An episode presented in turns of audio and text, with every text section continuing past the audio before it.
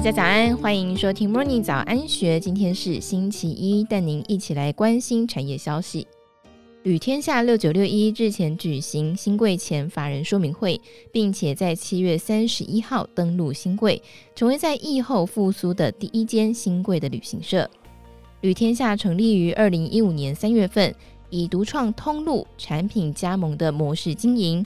旅天下董事长王文杰表示，旅天下是旅行社，又不仅只是旅行社，未来的价值会超越雄狮。旅天下营运的项目多元，包括国内外旅游产品的设计、采购、生产、操作、销售和服务。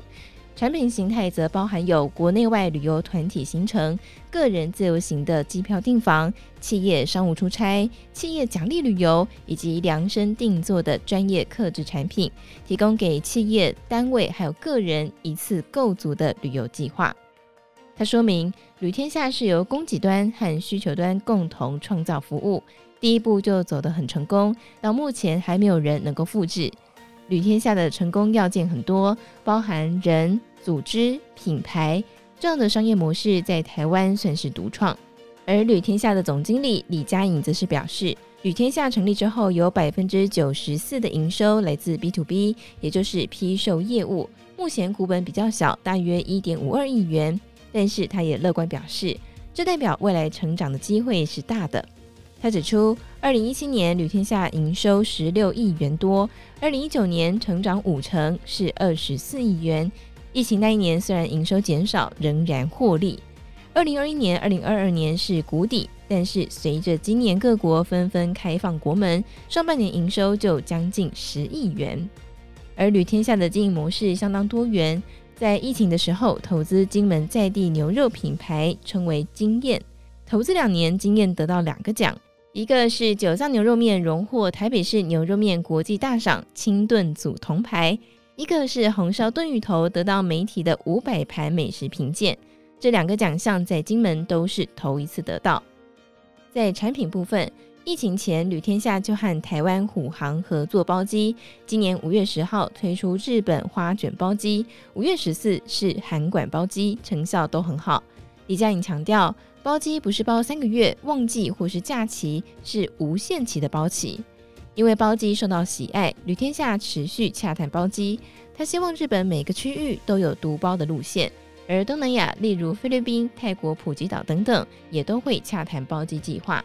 目前旅天下的旅游产品，日本占了百分之五十五，长线百分之十四点八七，东南亚百分之十一点三。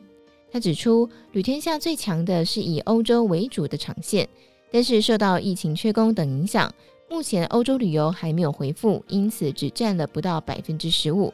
在旅天下的经营模式中，最特别的是领先业界发展通路门市与产品加盟营运策略。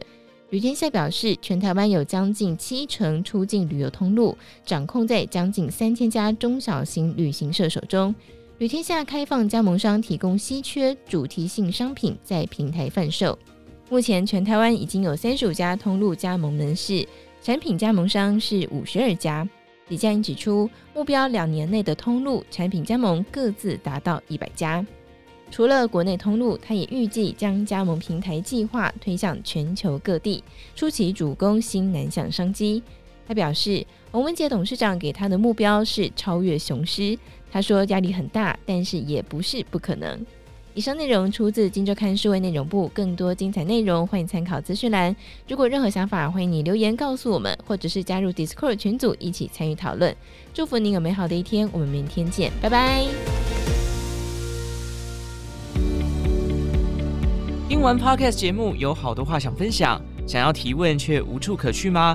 别烦恼了，现在只要点击资讯栏下方的 Discord 社群平台连接，输入昵称就可以立刻问问题，与主持人互动哦。让我们一起在学习的路上不孤单，等你来加入。